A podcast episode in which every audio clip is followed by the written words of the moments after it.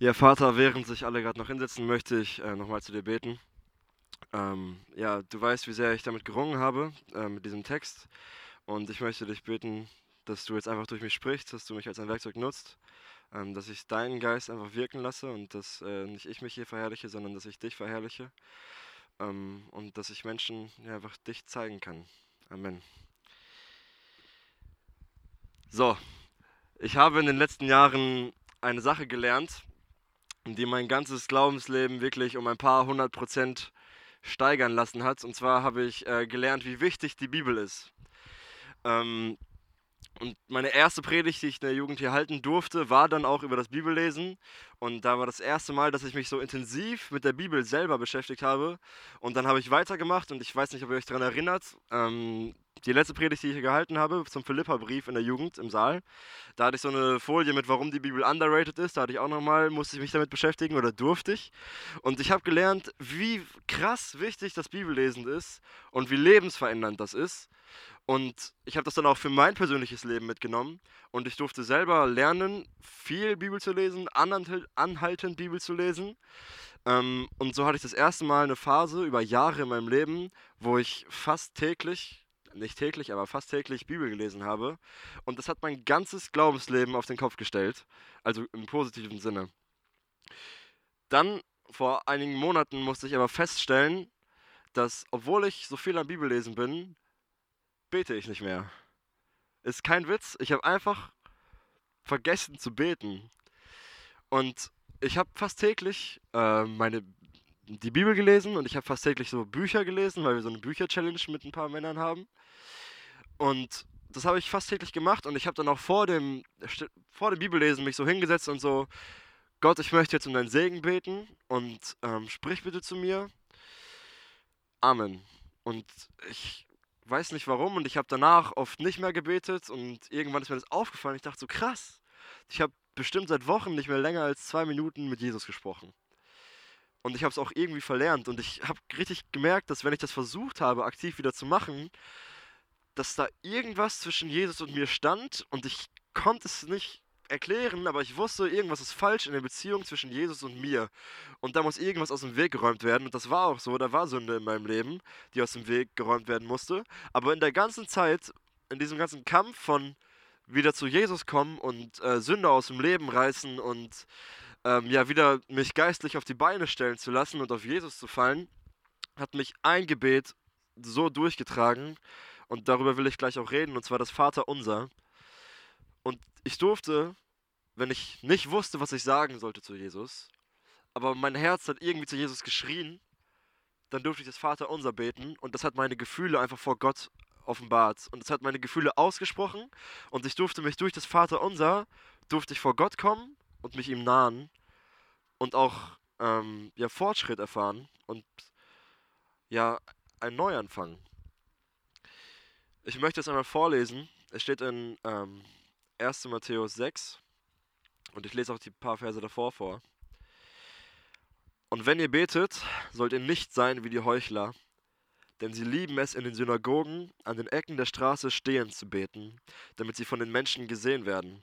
Wahrlich, ich sage euch, sie haben ihren Lohn weg. Wenn du aber betest, so geh in deine Kammer und wenn du deine Tür geschlossen hast, bete zu deinem Vater, der im Verborgenen ist. Und dein Vater, der im Verborgenen sieht, wird dir vergelten. Wenn ihr aber betet, sollt ihr nicht plappern wie die von den Nationen, denn sie meinen, dass sie um ihres vielen Redens willen erhört werden. Seid ihnen nun nicht gleich. Denn euer Vater weiß, was ihr benötigt, ehe ihr ihn bittet. Betet ihr nun so. Unser Vater, der du bist in den Himmeln. Geheiligt werde dein Name, dein Reich komme, dein Wille geschehe, wie im Himmel, so auch auf Erden. Unser tägliches Brot gib uns heute und vergib uns unsere Schulden, wie auch wir unseren Schuldnern vergeben haben. Und führe uns nicht in Versuchung, sondern rette uns von dem Bösen. Vielleicht wundert ihr euch, warum ich das Ende nicht ausspreche. Ich möchte die Frage mal direkt am Anfang klären. Ähm, falls ihr eine Bibel mit habt, dann äh, habt ihr vielleicht das Ende, das ist Vater unsers, also denn dein ist es reicht, die Kraft und die Herrlichkeit in Ewigkeit. Amen. Das steht vielleicht in euren Bibeln, aber vielleicht auch nicht. Das hat einen ganz einfachen Grund. Ähm, da lege ich sie hin. Es hat einen ganz einfachen Grund. ähm, es ist nicht in allen Texten, die wir über das Neue Testament von Matthäus finden, vorhanden. Und zwar ist es in den älteren nicht vorhanden. Es ist im Textus Receptus vorhanden, das ist der überlieferte Text für die von euch, die das interessiert. Aber im masoretischen Text ist es nicht. Das heißt, in den älteren, aber so sichereren Schriften fehlt das. Und dann so ein paar hundert Na Jahre nach Christus taucht das auf. Ja, das bedeutet, was das bedeutet für uns, ist einfach, ähm, wir wissen nicht genau, ob Jesus das da gesagt hat in der Bergpredigt. Widerspricht das der Bibel oder irgendwas? Nein, das ist trotzdem ein gutes Ende für ein Gebet. Wir mögen es auch einfach Amen zu sagen nach so einem Gebet. Und es gibt einfach Gott nochmal am Ende die Ehre, deswegen beten wir das trotzdem. Ich werde es aber jetzt nicht lehren oder erklären oder so, weil ich es nicht in meiner Bibel stehen habe und ich arbeite mit der Elberfelder und ich finde die auch gut. Ähm, und deswegen lassen wir es weg, aber wundert euch nicht darüber. Und eine andere Frage, die wir klären müssen, oder die ich direkt am Anfang geklärt haben will, Jesus hat dieses Gebet nicht selber gebetet. Das ist auch wichtig zu verstehen. Jesus muss nicht um Vergebung von Schuld bitten und Jesus muss auch nicht von dem Bösen erlöst werden, was wir müssen. Aber Jesus musste das nicht, sondern das ist ein Gebet, was Jesus uns gibt und dem wir folgen können. Aber Jesus brauchte nicht um Vergebung zu beten, sondern Jesus gibt es uns, weil wir Vergebung brauchen und weil wir Erlösung von Schuld brauchen. So, das direkt mal am Anfang, dann haben wir das geklärt. Jetzt können wir zu dem äh, wichtigen Part, wollte ich gerade schon fast sagen, kommen. Wenn ich Jesus in den Podcast einladen würde und ihn fragen würde, wie, also die Frage beantwortet er ja, Jesus, wie sollen wir beten? Gib uns mal Tipps für unser Gebetsleben. Wie können wir unser Gebetsleben so gestalten, dass es dir gefällt? Dann ist die erste Sache, die Jesus hier sagt, heuchelt nicht. Ihr sollt nicht heucheln, ihr sollt einfach ehrlich beten. Ihr sollt nicht beten, damit andere euch sehen. Ihr sollt einfach nur beten, weil Gott euch sieht. Das ist die erste Sache, die Jesus sagt. Das finde ich schon wichtig. Wir sollen nicht heucheln, wenn wir beten. Ich kannte das. Ähm, ja, ich habe das über Jahre immer wieder mal erlebt, dass wenn man mal äh, ein paar, ja, früher waren es Monate nicht gebetet hat, heute sind es äh, Tage manchmal. Ähm, und dann kommt man hier mittwochs zur Kirche und man betet in Zweier- oder Dreiergruppen dann. Ähm, und dann habe ich immer diese Challenge gehabt, okay, Jesus, ich werde gleich mit dir sprechen und ich werde gleich zu dir beten wie ehrlich werde ich gleich? Und dann habe ich mich leider viel zu oft dazu entschieden, ähm, ja, mich selber im Gebet irgendwie positiv darzustellen oder es so aussehen zu lassen, als wäre alles in Ordnung. Hey Jesus, ich bin wieder da und ich möchte wieder zu dir beten oder so. Ähm, und ich glaube, das war Heucheln. Ich glaube, ich habe das gemacht, weil die zwei Leute, die neben mir standen, mir zugehört haben. Hätte ich alleine mit Jesus geredet, hätte ich anders gesprochen. Ich möchte nicht sagen, dass du, wenn es dir schlecht geht, dass du dein ganzes Herz deinen Mitmenschen ausschütten musst, was du eigentlich vor Gott machen möchtest. Aber ich glaube, man kann schon für sich mitnehmen, ähm, dass wir nicht versuchen, uns besser darzustellen in unseren Gebeten. Wenn es dir schlecht geht, dann musst du kein Lobgebet vor Gott aussprechen, nur weil da andere Menschen neben dir sitzen. Wenn es dir schlecht geht, dann darfst du, dann musst du aber auch nicht dein ganzes Herz ausschütten, das darfst du und ich finde das auch eine positive Eigenschaft, wenn man so authentisch ist. Aber du musst nicht. Und wenn es dir gut geht, dann darfst du auch ehrlich zu Gott kommen. Einfach nicht heucheln. Das findet Jesus wichtig. Anders aber, wenn du im Verborgenen betest, dann sollst du einfach ehrlich vor Gott treten. Bedeutet das, dass wir nur im Verborgenen beten können? Natürlich nicht. Wir können auch vor anderen ehrlich vor Gott treten. Aber es geht um die Ehrlichkeit. Es geht darum, dass Gott dein Herz sowieso sieht und er weiß sogar, was du ihm bitten willst. Aber ob du es machst oder nicht, weiß er auch. Und er weiß, was du aussprichst und was du währenddessen denkst und was eigentlich dein Gedanke ist. Und wir lügen uns selber und Gott so oft Sachen vor, das ist eigentlich voll dumm. Weil Gott sieht unser Herz und Gott sieht unsere Gedanken und trotzdem sprechen wir das nicht aus. Wir sollen nicht heucheln. Das stellt Jesus hier ganz am Anfang erstmal klar. Und das ist auch die Grundlage, mit der wir hier arbeiten. Und über alles, äh, worüber ich gleich reden will, ist es wichtig. Es geht in jedem Punkt darum, dass wir es ehrlich vor Gott bringen. Ja. Also, ich brauche den Zettel noch. Ich starte mal. Unser Vater, der du bist im Himmel. So geht das Gebet los. Ähm, und ich sage euch wirklich, wie es ist. Hier ihr mal drei Predigten drüber halten. Ich halte eine über alles. Und in dem Wort unser steckt für mich schon so viel drin und ich könnte hier auch 40 Minuten darüber reden. Aber ich möchte es auf eine Sache beschränken. Es ist nicht mein Vater oder dein Vater, es ist unser Vater. Und das ist wichtig. Wir sind Geschwister. Und Gott gehört nicht dir. Gott ist, oder Jesus ist für uns alle gekommen und nicht nur für dich. Er ist auch für dich gekommen, wie für alle anderen hier auch. In Epheser 4, ab Vers 4 steht, wir sind ein Leib und ein Geist. Wie ihr auch berufen worden seid, in einer Hoffnung eure Berufung.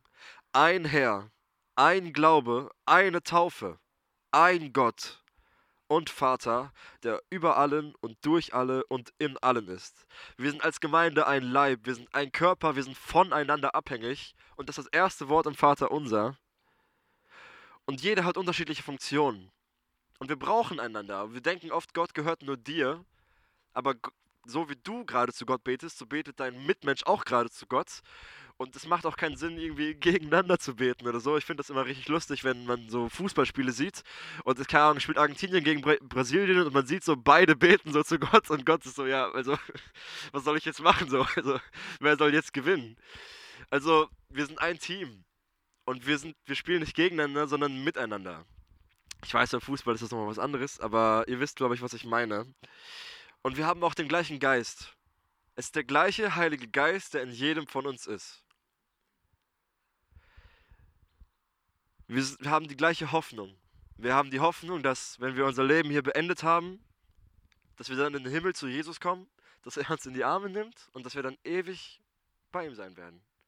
Und dass auch nach 10.000 Jahren wir uns immer noch freuen werden, für ihn zu singen und aus voller Kehle mitsingen. Wir haben die gleiche Hoffnung. Wir haben den gleichen Herrn, Gott. Wir haben den gleichen Glauben an ihn, an den Vater, an den Sohn, an den Heiligen Geist. Wir teilen das alle, das verbindet uns, deswegen sind wir doch hier. Wir haben die gleiche Taufe empfangen, wenn wir sie empfangen haben.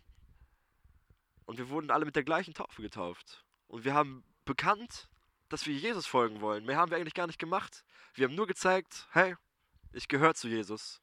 Und Jesus gehört zu mir. Und dann haben wir einen Gott und diesen einen Vater, wie es auch in Epheser steht und wie Jesus das auch sagt. Und ich weiß nicht, ähm, wie es dir geht, wenn du hörst, dass Gott dein Vater ist. Ich habe da viele Gedanken, aber ich möchte gerne mal eine Abstimmung machen mit euch. Und zwar soll sich mal jeder melden, der glaubt, dass er einen perfekten Vater hat.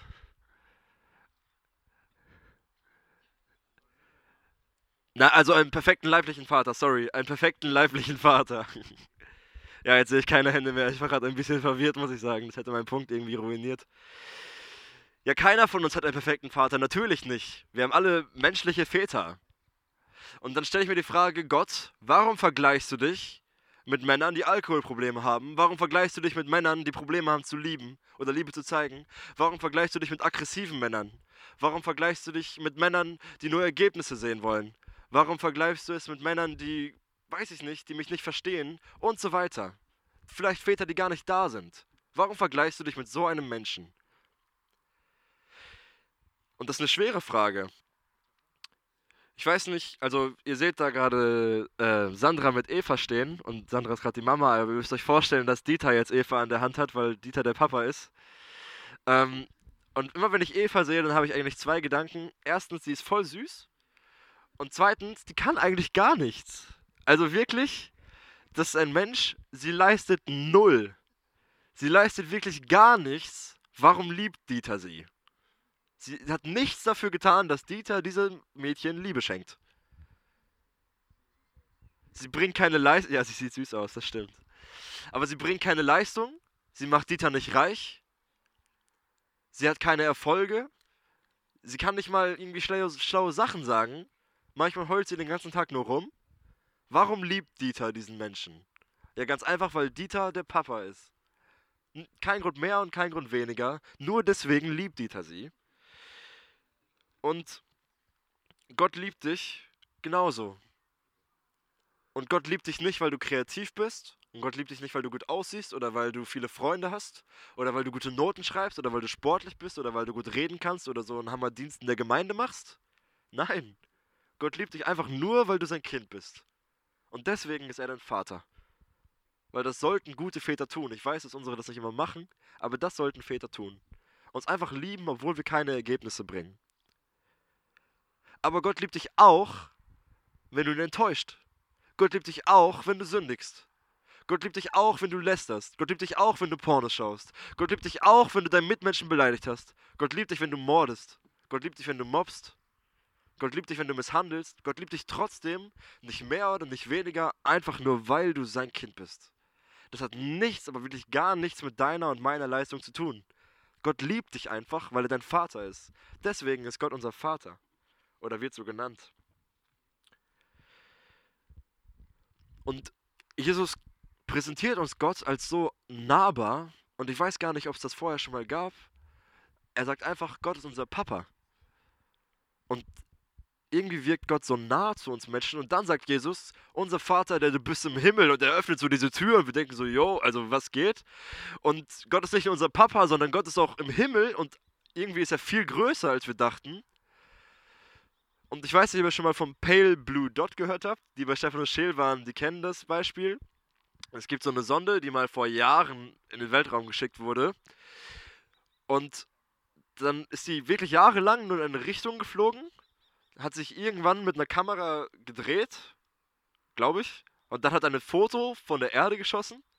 Wahrscheinlich ist, fliegt sie immer noch in die gleiche Richtung, aber nach ein paar Jahren ist das Foto dann zurückgekommen, weil das halt so viel Übertragungszeit hatte. Und dann hat man sich das Foto angeschaut und man sieht wirklich gar nichts, außer so eine riesige schwarze Fläche mit so einem kleinen Punkt. Wirklich so ein klitzekleiner Punkt, das sieht aus wie so ein Staubkorn auf dem Handy. Das ist gar nichts. Und das ist unsere Erde. Und dann frage ich mich, okay, wenn das so riesig ist, wenn ein Teil jahrelang in eine Richtung fliegt und da ist nichts und wir sind hier auf der Erde und vor uns haben Milliarden Menschen gelebt und nach uns leben vielleicht noch Milliarden Menschen, was bin ich dann? Gott ist viel, viel größer im Vergleich zu mir. Gott ist im Himmel und Gott hat das alles gemacht, das ist ja noch mal viel krasser. Jede Sache hat einfach Gott erschaffen. Nichts würde ohne Gott existieren und ich weiß gar nicht, wie viel ich euch über Gottes Größe erzählen muss. Gott ist Größe. Gott ist einfach Größe. Und kein Problem ist überhaupt vergleichbar mit ihm. Und das öffnet irgendwie diesen Blick dafür, wer Gott eigentlich ist. Und Gott hat Seraphime geschaffen, ich komme gleich dazu. Und die haben Gott erkannt oder dürfen Gottes, durften Gottes Herrlichkeit sehen. Und denen fällt nichts anderes ein, als den ganzen Tag nur heilig, heilig, heilig zu rufen. Das ist deren Job. Die machen nichts anderes. Die sehen Gott und denken, heilig, heilig, heilig. Gelobt seist du. Und die machen den ganzen Tag nichts anderes, seit die Gott gesehen haben. Wir können uns die Stelle mal anschauen in Jesaja 6. Das verbindet äh, nämlich sehr gut schon den nächsten Punkt ähm, mit Geheiligt werde dein Name. Dann machen wir das einfach so. Im Todesjahr des Königs Usia, da sah ich den Herrn sitzen auf hohem und erhabenen Thron, und die Säume seines Gewandes füllten den Tempel. Seraphim standen über ihm. Jeder von ihnen hatte sechs Flügel. Mit zweien bedeckte er sein Gesicht, mit zweien bedeckte er seine Füße und mit zweien flog er. Und einer rief dem anderen zu und sprach, Heilig, heilig, heilig ist der Herr der Herrscharen. Die ganze Erde ist erfüllt mit seiner Heiligkeit, mit seiner Herrlichkeit, sorry. Da erbebten die Türpfosten in den Schwellen von der Stimme des Rufenden, und das Haus wurde mit Rauch erfüllt. Jesaja hat eine Vision und er sieht Gott auf dem Thron und wie gesagt, diese Seraphime, die haben sechs Flügel. Ich kann euch nicht genau erklären, was das für Wesen sind. Auf jeden Fall haben sie sechs Flügel. Und mit zwei fliegen sie. Mit zwei bedecken sie ihre Augen, weil sie Gottes Heiligkeit nicht ertragen können. Sie haben alles, was sie, alles, was sie haben, geben sie einfach Gott. Und sie rufen einfach die ganze Zeit heilig, heilig, heilig. Sie nutzen ihre Stimme, um ihn zu preisen alles, was sie haben, gehört Gott, weil sie seine Heiligkeit erkannt haben. Und ich glaube, so wird es bei uns auch sein, sobald wir Gottes Heiligkeit wirklich checken, wenn wir im Himmel sind. Die Bibel gibt uns schon so einen Vorgeschmack davon, aber wenn wir im Himmel sind, dann haut uns das, glaube ich, komplett um. Gott ist einfach heilig. Sie rufen auch nicht gnädig oder Gnade oder Liebe oder Hoffnung, sie rufen heilig, weil das alles in sich zusammenfasst. Gott ist einfach souverän, er ist einfach anders, er ist unabhängig er ist größer als alles, was wir kennen. Gott ist einfach heilig. Das fasst es einfach zusammen. Und es wäre tatsächlich eine angemessene Predigt, wenn ich hier stehen würde und einfach die ganze Zeit heilig sagen würde. Das würde Gott nicht zu kurz kommen. Das würde ihn nicht zu viel ehren. Gott ist einfach heilig. Und wir vergessen beim Beten manchmal, mit wem wir sprechen. Und Gott ist mehr als unser bester Kumpel. Ja, Jesus ist auch unser Freund. Aber nicht nur. Er ist auch der König der Welt und der auf dem Thron regiert und der alle richten wird und über Leben und Tod entscheiden wird. Er ist mehr als unser Kumpel. Gott ist heilig und Gott ist groß. Dann sagt Jesus weiter, dein Reich komme. Jesus hat viel darüber geredet, dass Gottes Reich kommen wird. Und er hat auch viel darüber gesprochen, wer in Gottes Reich kommen wird und wer nicht in Gottes Reich kommen wird. Ich glaube, ich habe es noch nicht gesagt. Das ganze Gebet hier ist an Christen gerichtet. Also unser Vater, sagen wir Christen, ne? oder damals waren es die Juden, also Menschen, die Gott nachfolgen wollen. Das Gebet ist für Christen. Und ein Christ betet auch gerne, dein Reich komme. In Johannes 3, Vers 3 steht, Jesus antwortete und sprach zu ihm, Wahrlich, wahrlich, ich sage dir, wenn jemand nicht von neuem geboren wird, kann er das Reich Gottes nicht sehen. Wenn du das erlebt hast, diese Neugeburt, dann ist es meistens kein Problem zu beten, dein Reich komme. Das ist sogar voll schön. Ich kann richtig gerne beten, dein Reich komme, Gott. Wann kommst du endlich wieder? Und dann darfst du dir auch sicher sein, dass du in das Reich kommst. In 1. Johannes 1, Vers 9 steht, dass wenn wir unsere Sünden vor Gott bekennen, dann ist er treu und gerecht, sodass er uns unsere Sünden vergibt und uns reinigt von aller Ungerechtigkeit. Also, wenn du das gemacht hast, wenn du an Jesus glaubst, ist das schon mal die halbe Miete. Aber die andere Hälfte, die auch sehr wichtig ist, ist um Vergebung zu beten. Und das, dann ist Jesus treu und gerecht und dann vergibt er dir und dann darfst du dir sicher sein, dass du in den Himmel kommst, in das Reich Gottes kommst. Und das wird kommen. Und du wirst irgendwann vor Jesus stehen. Jesus hat viel darüber gesprochen. In Matthäus 24, Vers 44 steht, Deshalb seid auch ihr bereit, denn in der Stunde, in der ihr es nicht meint, kommt der Sohn des Menschen. Jesus sagt, wir wissen nicht, wann er wiederkommt. Hier ist seine Wiederkunft gemeint, aber du weißt auch nicht, wann du vor Jesus stehen wirst. Du weißt nicht, wann du sterben wirst. Du wirst irgendwann sterben, das wissen wir schon. Und du wirst 100% vor Gott stehen und dann wird Gott sich mich angucken und wird fragen, okay, hat Philipp sich für mich entschieden? Dann werde ich mich für Philipp entscheiden. Das ist eine ganz einfache Rechnung. Hast du dich nicht für Gott entschieden? Dann wird Gott sich auch nicht für dich entscheiden. Es ist nicht schwer zu verstehen. Entscheidest du dich auf der Erde für Jesus, wird Jesus sich im Himmel für dich entscheiden. Tust du es nicht, tut Jesus es auch nicht. Und du wirst vor Jesus stehen. In Matthäus 4, Vers 17b sagt Jesus, tut Buße, denn das Reich der Himmel ist nahe gekommen. Das war Jesus, Jesu Aufgabe auf der Erde, zu Buße aufzurufen. Und ich möchte dir sagen, tue Buße, denn das Reich der Himmel ist nahe gekommen und es ist näher, als du denkst. Und wenn du es noch nicht gemacht hast, dann weiß ich nicht, was dich davon abhält. Es ist nichts wichtiger, als diese Entscheidung zu treffen, ob du zu Jesus willst oder nicht. Und es ist wichtiger, als mir jetzt bis zum Ende zuzuhören. Es ist wichtiger, als deine Studie momentan, deine Prüfungsphase, die so voll ist, oder die schwierige Arbeit oder die schwere Familiensituation zu Hause. Es ist wichtiger. Das ist die wichtigste Entscheidung deines Lebens. Und ich weiß nicht, was ich hier irgendwie schön formulieren soll, damit du es checkst oder welche Predigt ich machen soll. Du musst einfach die Entscheidung treffen. Es ist die wichtigste, die du machen kannst. Und davon hängt dein ewiges Leben ab. Alles andere wirkt völlig sinnlos und ich, mir fehlen wirklich, wenn ich darüber rede, manchmal die Worte, weil, also es ist das Wichtigste, was es gibt. Ich weiß nicht, wie ich das begründen soll. Ewiges Leben ist krass. Also alles hängt von der Entscheidung ab, ob du dich für Jesus entscheidest oder nicht. Und deswegen will ich dir sagen, tue Buße. Ich, ja, mir fehlen da manchmal die Worte, aber ich hoffe einfach, dass du die Entscheidung triffst. Du musst kein perfekter Mensch sein, um Buße zu tun. Darum geht es ja. Dass wir eben keine perfekten Menschen sind. Dass wir eben sündig sind, zu Jesus kommen. Und auch dann werden wir nicht perfekt, aber dann wird uns vergeben. Und erst im Himmel wird es perfekt werden. Und es soll dich keine Sünde davon abhalten, Buße zu tun. Wir sehen also in unser Vater, der du bist im Himmel, dein Reich komme, steckt schon wirklich viel drinne. Dass wir Geschwister sind, dass wir eins sind, dass Gott unser Papa ist, der uns liebt egal was wir tun, Gott liebt uns trotzdem. Und dass er größer als es, weil, keine Ahnung, als wir es erahnen können. Und im Vergleich zu allen Problemen ist er größer. Und nichts kommt an ihn ran. und er wird wiederkommen. Und ich will, dir, ich will dich darum anflehen, Buße zu tun. Jesus macht weiter. Dein Wille geschehe, wie im Himmel, so auf Erden.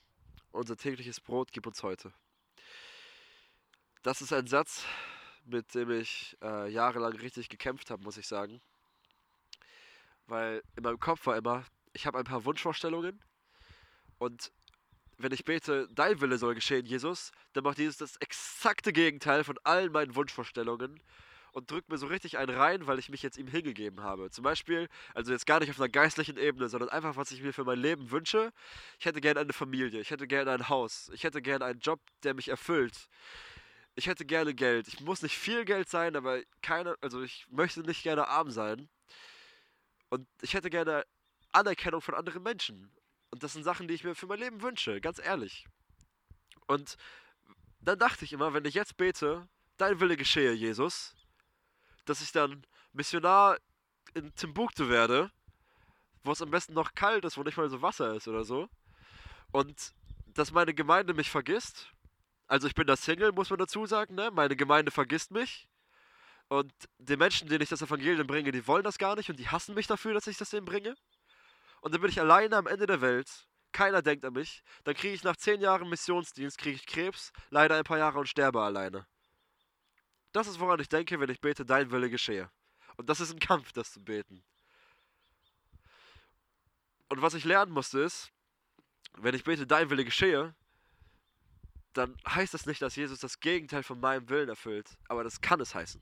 Und die Bereitschaft muss auch da sein, wenn ich das bete. Weil ich bete nicht, dein Wille geschehe, aber wenn eine Challenge kommt, dann soll auf einmal mein Wille geschehen. Das will ich ja nicht. Ich will ja ehrlich zu Jesus beten. Und dann war es ein jahrelanger Kampf, irgendwann zu verstehen, Gott, dein Wille ist besser als meiner. Und deine Wünsche für mein Leben, und wenn sie mir nicht dienen, nur, nur dienen, dienen, dir dienen, dann ist es besser. Und dann möchte ich dir dienen, weil du wirst mich dafür belohnen. Und das ist krass. Und das Bet, ich habe immer noch oft ein kleines Zögern, wenn ich das bete, aber ich lerne langsam, mich Gottes Willen so hinzugeben. Und dann hatte ich vor ein paar Monaten äh, einen Moment hier in der Gemeinde, das war ein Missionsabend über eine Mission in Afrika, ich weiß es nicht mehr genau, ich erinnere mich nicht mal mehr daran. Es ging auch gar nicht um den Inhalt. Aber ich saß da und ich habe noch nie in meinem Leben so eine klare Frage vom, ich denke, es war der Heilige Geist, gestellt bekommen. Ich sitze da und aus dem Nichts Philipp, wirst du mir auch dienen, wenn du nie mehr in deinem Leben ein Wort Anerkennung von Menschen bekommst. Nie wieder ein Wort. Und ich saß da und dachte, ich kann das, glaube ich, nicht, Jesus. Ich kann das, glaube ich, nicht. Ich bin voll gesegnet momentan mit meinen Diensten, weil Menschen zu mir kommen, weil das meistens öffentliche Sachen sind und mir Lob geben oder auch Kritik, aber ich merke wenigstens, dass Menschen das wahrnehmen und sich Gedanken machen und mit mir darüber sprechen, was ich mache. Aber wenn ich mir vorstelle, dass ich mein ganzes Leben Jesus gebe und alles, was ich habe, mich investiere, viel mehr als jetzt und kein juckt, das ist schon krass für mich. Und es war wieder schwer, vor Gott zu kommen und ich brauchte ein paar Tage intensives Gebet, bis ich beten konnte, ja Gott. Ja, auch wenn ich nie wieder ein Wort Anerkennung bekomme, dann möchte ich dir trotzdem dienen, weil du bist größer als die Menschen. Und das war schwer. Das war wirklich, wirklich schwer. Und auch da muss ich sagen, dein Wille geschehe. Ich glaube, es geht bei dem Gebet viel darum, dass sich in unserem Denken was ändert. Gar nicht so viel in unserer Lebenssituation, aber das kann es auch. Ich will nicht sagen, bete es, Davon ändert sich dein Denken, aber Gott wird deine Lebenssituation nicht ändern. Das möchte ich nicht sagen. Weil wenn du die, wir müssen schon die Bereitschaft zeigen, dass wir alles, was wir haben, Jesus geben. Dass wir alles Jesus weinen. Und das kann auch passieren. Und wenn du das Gott sagst, dann erlaubst du Gott auch das zu machen. Und das möchte ich auch. Und das ist auch wichtig. Aber es muss nicht heißen, dass das Gegenteil deines Willens passiert. Das möchte ich ja sagen, auch wenn das meine Angst war. Aber so stellt man Gott immer wieder auf die Eins, aber glasklar. Also wenn man, wenn du ehrlich darüber nachdenkst, würdest du Jesus dienen, auch wenn das bedeutet, dass du, ich weiß nicht, was deine tiefen Wünsche sind, ähm, auch wenn du nie wieder ein Lob bekommst, wirst du das dann trotzdem machen, ganz ehrlich. Dein Leben lang. Und wenn du dann nach vielleicht Monaten Ja sagen kannst, okay Gott, ich diene dir auch, wenn ich das nie wieder bekomme, dann hast du Gott auf die Eins gestellt, wenn du es ehrlich gemacht hast. Und das ist wichtig und das müssen wir machen. Und das ist, ich glaube, das muss auch immer wieder gemacht werden. Und diese Fragen habe ich mir schon öfter in meinem Leben gestellt. Gott, folge ich dir auch, wenn ich das nicht kriege? Und das ist oft schwer. Das ist oft schwer. Dann sagt Jesus aber, der Wille Gottes soll nicht nur auf der Erde geschehen, sondern er soll auch im Himmel geschehen. Also wie im Himmel, so auch auf Erden. Und da kommen mir wieder tausend Fragen in den Kopf und ich denke mir, ey, es gibt so viele Sachen, die ich nicht verstehe, wo Gott im Himmel sitzt und die Erde regiert und warum macht er das? Warum ist bei Hiob der Teufel im Himmel? Warum lässt er die Schlange in den Garten Eden? Warum hat er den Teufel überhaupt erschaffen? Und das kommt Zweifel in meinem Leben auf, aber ich darf wissen, Gottes Wille geschieht im Himmel. Und Gott macht das. Und das ist der Ort, an dem alles, was Gott will, passiert, ohne dass Menschen dazwischen funken. Auf der Erde kann man oft das Argument bringen, warum gibt es Leid? Ja, weil wir Menschen Gottes Willen so dazwischen funken oder so. Aber im Himmel gibt es das nicht. Im Himmel ist keine Sünde. Und da ist kein Leid. Und da ist nur Freude und nur Jubel. Und da ist keine Krankheit mehr. Und da ist kein Mobbing mehr. Und da ist kein Missbrauch mehr. Im Himmel ist alles perfekt. Und da passiert Gottes Wille. Und das, was hier passiert, ist nicht Gottes Wille. Was hier passiert auf der Erde, machen wir kaputt. Das ist nicht Gottes Wille. Und da konnte ich auch lernen, Gott das einfach in Vertrauen abzugeben, diese Fragen, die ich nicht verstehe. Weil da passiert Gottes Wille und Gottes Wille ist perfekt. Unser tägliches Brot gib uns heute. Auch eine Sache, wenn ich ehrlich bin, die mir irgendwie egal erscheint. Ich glaube, wenn wir mit den älteren Geschwistern aus unserer Gemeinde reden, hören wir krasse Stories, was Versorgung angeht. Aber ich habe nie Probleme damit gehabt ich kenne das, nicht viel Geld zu haben, ja, und ich kenne das auch mal im Minus gewesen zu sein. Aber ich hatte noch nie das Problem, mir ernsthaft Sorgen darüber machen zu müssen, ob ich morgen was zu essen habe. In der WG kamen wir schon ein paar Mal da dran. Aber ganz im Ernst, also, da, ich, wir kennen Hunger nicht. Und wir leben hier wirklich so gesegnet. Und das ist so eine Sache, wenn ich die bete, denke ich mir so, ja, unser tägliches Brot gibt uns heute, aber ich bekomme das auch schon mein ganzes Leben jeden Tag. Und äh, hier können wir trotzdem zwei Sachen von lernen. Erstens, äh, Jesus gibt uns das Gebet für den täglichen Gebrauch, also unser tägliches Brot gibt uns heute. Wir können es jeden Tag beten. Das ist ein Gebet mit täglichen Erinnerungen und das ist auch gut und wichtig, wenn wir das jeden Tag beten. Ich möchte aber nicht, dass du heute nach Hause gehst und denkst, du musst es jeden Tag beten, weil das musst du nicht. Es ist aber voll der gute Leitfaden, aber es ist kein Zwang. Jesus gibt uns hier eine, eine Leitung, der wir folgen können, aber es ist nirgendwo steht, dass wir das beten müssen. Es soll kein Mantra werden, was du jeden Tag aussprichst ohne Bedeutung. Ich hoffe, dass ihr durch die Predigt Bedeutung für dieses Gebet kriegt und es öfter betet und auch bewusst betet und ehrlich vor Gott betet, aber du musst nicht. Das ist mir wichtig gewesen. Und die zweite Sache ist, dass auch wenn wir Gott nicht immer um Vers also Versorgung im Sinne von Essen bitten, äh, gibt er uns sie trotzdem auch hier, weil er ein liebender Vater ist. Und wir haben diesen Segen oft nicht verdient, aber er kommt von Gott. Und wir dürfen das nicht vergessen. Und wir müssen ihm, glaube ich, auch öfter, als wir es tun, Dank aussprechen. Und ich glaube, so ein äh, kleines Gebet, äh, danke für dieses Essen, Jesus, Amen. Das ist, ich will das nicht verurteilen. Ich, das ist wichtig und wir sollen das weitermachen. Aber ich glaube, wir können Gott auch öfter und ernsthafter Danke dafür sagen, als nur vor dem Essen, weil ich glaube, wir verstehen die Ausmaße nicht, wenn wir es nicht haben und was das für ein krasser Segen ist. Und da kann man Gott auch immer wieder mal Danke für sagen. Aber auch dafür bitten, das will ich gar nicht sagen. Das kann man ja auch in Bezug auf andere Versorgungen verstehen, wie Mitarbeiter im Dienst oder Geld oder Zeit oder was auch immer. Dass irgendwelche Sachen, die knapp sind, dass Gott da einfach Versorgung schenkt. Ähm, weil auch das kann Gott tun und wir müssen Dankbarkeit lernen, weil das ist eine Einstellung, die man lernen muss. Die kommt nicht von einfach so. Genau. Und vergib uns unsere Schuld, wie auch wir vergeben unseren Schuldigern. Ey, als ich mit dieser Predigt angefangen habe, dachte ich so, ja, ganz entspannt. Ich habe die Idee des Vaterunsers gehabt und das mache ich jetzt. Und dann habe ich mich so Zeile für Zeile weitergearbeitet und ich dachte so, ey, was habe ich hier gemacht? Hier steht einfach, vergib uns unsere Schuld, wie auch wir vergeben unseren Schuldigern. Jesus sagt, bitte Gott um Vergebung, so viel, wie du auch anderen vergibst. Und ich denke mir, also, ich vergib anderen wahrscheinlich nicht 100%. Ich versuche es, ja. Aber Gott soll mir ja 100% vergeben. Gott soll mir alles vergeben. Und das ist eine krasse Bedienung, die Gott hier an die Vergebung knüpft oder die Jesus hier an die Vergebung knüpft. Weil das bedeutet, stell dir mal wirklich vor, Gott vergibt dir nur, so viel, wie du anderen vergibst. Ganz, ganz doll vorstellen.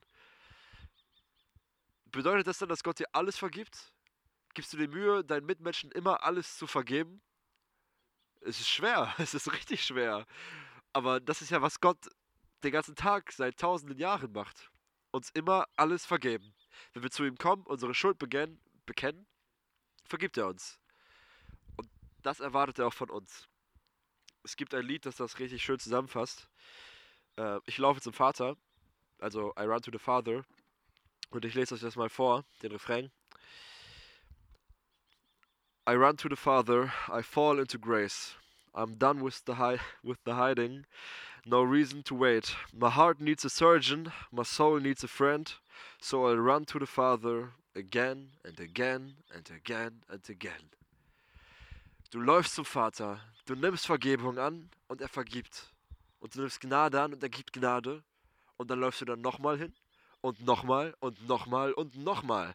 Und auch das kann, wenn man 20 Mal in einer Sünde gefallen ist, schwer sein. Und beim 2000. Mal kann das immer noch schwer sein, aber du musst zum Vater laufen.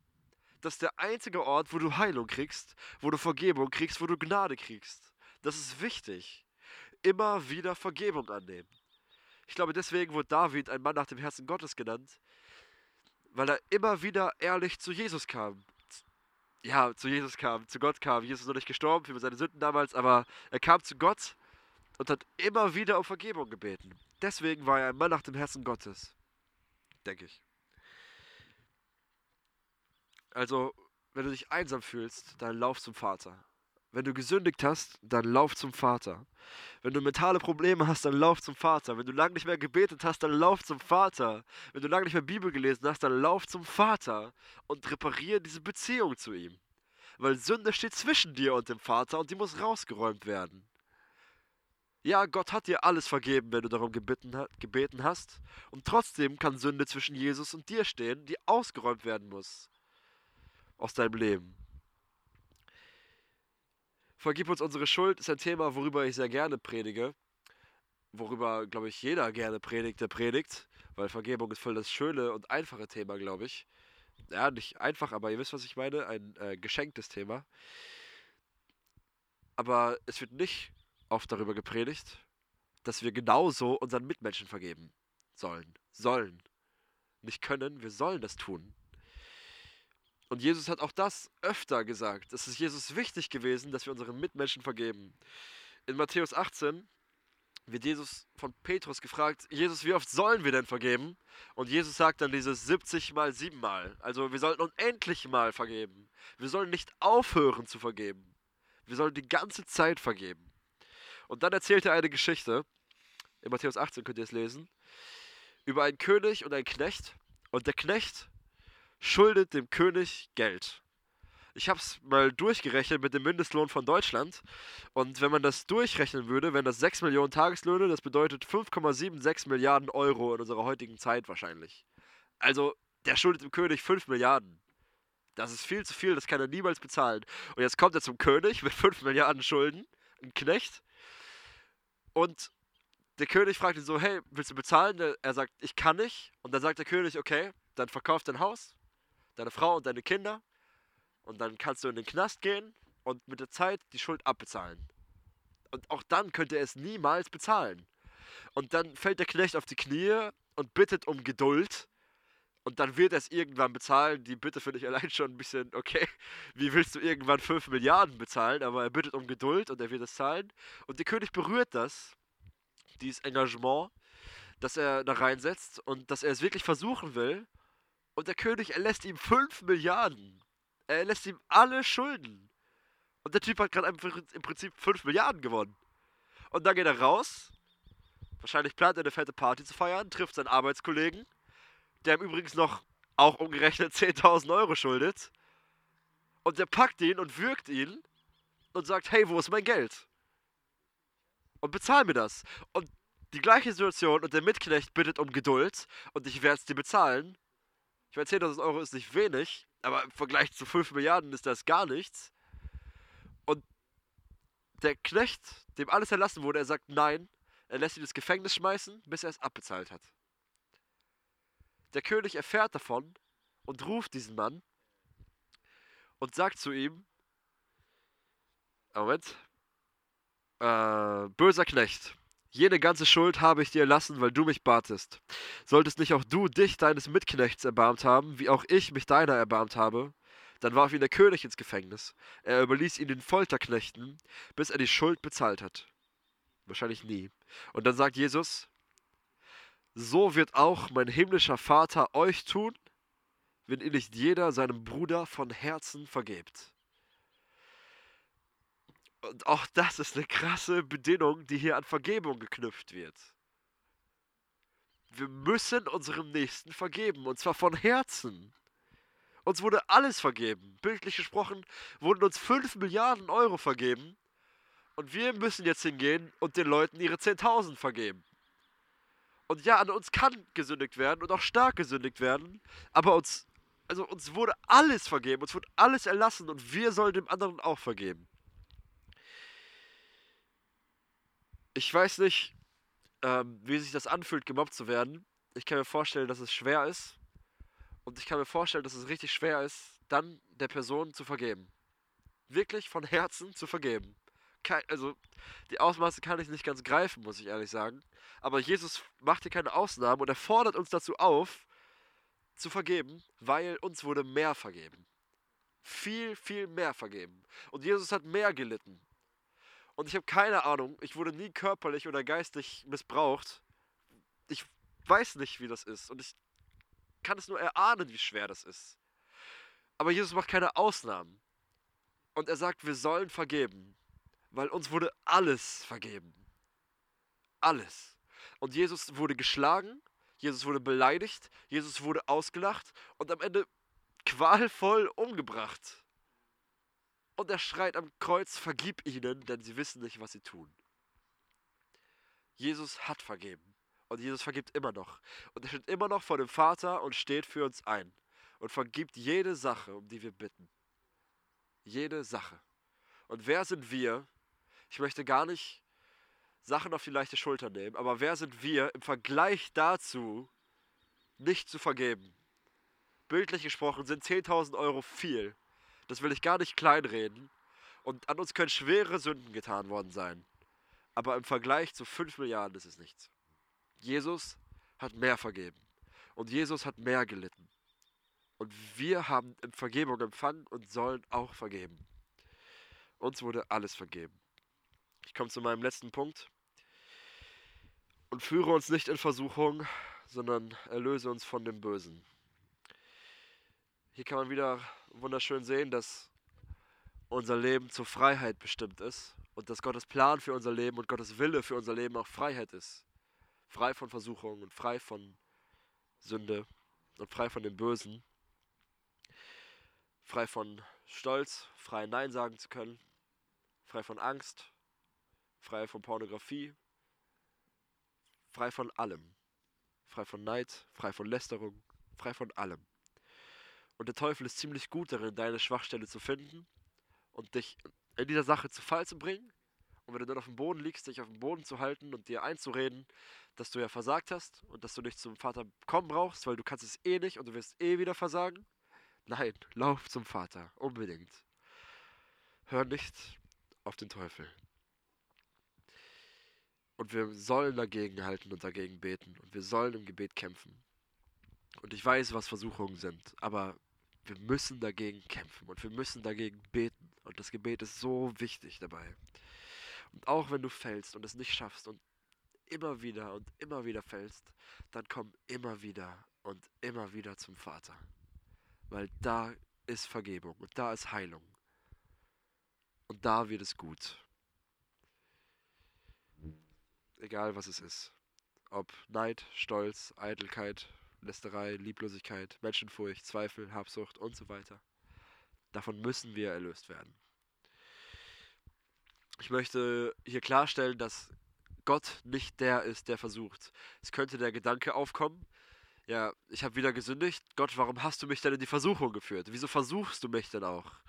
Denn bist ja du schuld, dass ich gesündigt habe, weil hättest du mich nicht dorthin geführt, hätte ich ja nicht gesündigt. Also, ich glaube, wir würden es so nie aussprechen, aber denken tun wir es schon manchmal. In Jakobus 1 ab Vers 13 steht, Niemand sage, wenn er versucht wird, ich werde von Gott versucht. Denn Gott kann nicht versucht werden vom Bösen, er selbst aber versucht niemand. Ein jeder aber wird versucht, wenn er von seiner eigenen Begierde fortgezogen und gelockt wird. Danach, wenn die Begierde empfangen hat, also wenn man gesündigt hat oder gefallen ist, bringt sie Sünde hervor. Die Sünde aber, wenn sie vollendet ist, gebiert den Tod. Irrt euch nicht, meine geliebten Brüder. Gott ist nicht schuld an deinem und an meinem Versagen, wir sind schuld. Wir treffen die Entscheidung, jedes Mal zu sündigen. Und Gott gibt uns nicht mehr Versuchungen, als wir ertragen könnten. Du triffst jedes Mal die Entscheidung zu sündigen und du kannst es nicht auf Gott abschieben, das ist wichtig. Und wir dürfen nicht behaupten, dass wir wegen Gott sündigen, weil Gott führt uns nicht in die Versuchung. Warum beten wir das dann? Ich glaube, dass man das so verstehen kann, dass Gott dich in einem extra Maße in Schutz nimmt. Gott nimmt dich immer in Schutz, aber manchmal besonders. Manchmal sind wir schwach und manchmal besonders schwach und wir brauchen besonderen Schutz von Gott und können dafür bitten, Herr, führe mich nicht in Versuchung. Ich glaube, ich halte es nicht aus. Und dann kann Gott das Gebet auch erhören. In 1. Korinther 10, Vers 13 steht, keine Versuchung aber hat euch ergriffen als nur eine menschliche. Gott aber ist treu, der nicht zulassen wird, dass ihr über euer Vermögen versucht werdet, sondern mit der Versuchung auch den Ausgang schaffen wird, sodass ihr sie ertragen könnt. Gott schenkt nicht die Versuchung, Gott schenkt den Ausgang aus der Versuchung. Jedes Mal, wenn du versucht wirst, versucht wirst und bestehst, hat Gott dir den Ausgang dafür gezeigt. Und du kannst jedes Mal Gott Danke sagen. Aber Gott ist nicht der, der dich zum Fall bringt. Das bist du selbst und das kann auch der Teufel sein, aber das ist nicht Gott. Gott will nicht, dass du sündigst. Und keine Versuchung ist groß für dich. Und Gott achtet darauf, das sagt dieser Vers. Gott achtet auf dich. Aber manchmal brauchen wir besonderen Schutz und sind besonders schwach und dann können wir auch darum bitten. Gott führe uns nicht in Versuchung, sondern löse uns von dem Bösen. Für extra Schutz. Weil Gott uns auch da liebt. Und auch da manchmal extra Gnade gibt. Wir sehen also, wir sind Geschwister. Es ist unser Gott. Wir haben einen Vater, der uns liebt, egal was wir machen. Der ist groß, der ist erhaben, der ist mächtig, der ist heilig. Mehr kann ich zu heilig nicht sagen, ist einfach heilig. Und er wird eines Tages wiederkommen, um seine Kinder zu holen und zu sich zu holen. Und deswegen musst du Buße tun. Und ich möchte das nochmal betonen. Und er versorgt uns und er vergibt uns. Und weil er vergibt, wollen wir auch vergeben. Und er beschützt uns vor dem Teufel und vor uns selbst, damit wir von der Sünde frei werden. Und er kann den Teufel so schlagen, wie die, wir die Maikäfer hier. Ich schlage vor, ähm, dass wir uns ein paar Minuten Zeit zum Gebet nehmen, die, die ich angesprochen habe. Ihr könnt schon mal nach vorne kommen. Ähm, und wir werden das jetzt so machen, dass wir uns gleich hinknien werden, wenn ich sage. Ihr könnt auch sitzen bleiben kurz. Ähm, und das wird kein, das sollen keine lauten Gebete werden. Ihr könnt einfach für euch ruhig beten. Ich werde ein paar Minuten geben und geht wirklich ins ehrliche Gebet vor Gott.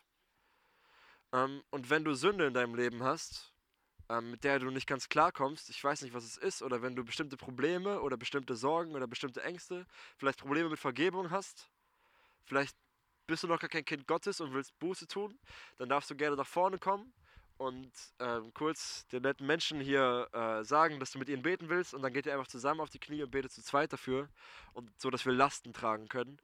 Ähm, weil es ist wirklich ein sehr großer Segen, auch zu zweit für ein Anliegen zu beten und dafür einfach einzustehen.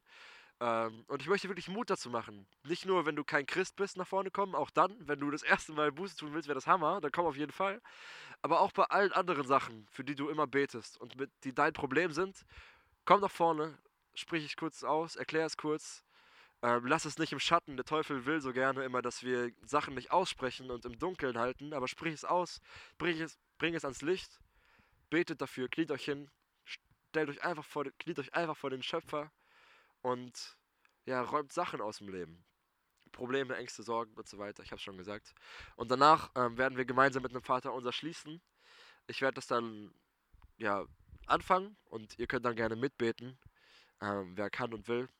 Und dann machen wir das so. Das heißt, ähm, ja, wir werden jetzt uns Zeit für das Gebet nehmen. Ich möchte euch bitten, dass ihr euch hinkniet und dann machen wir das so.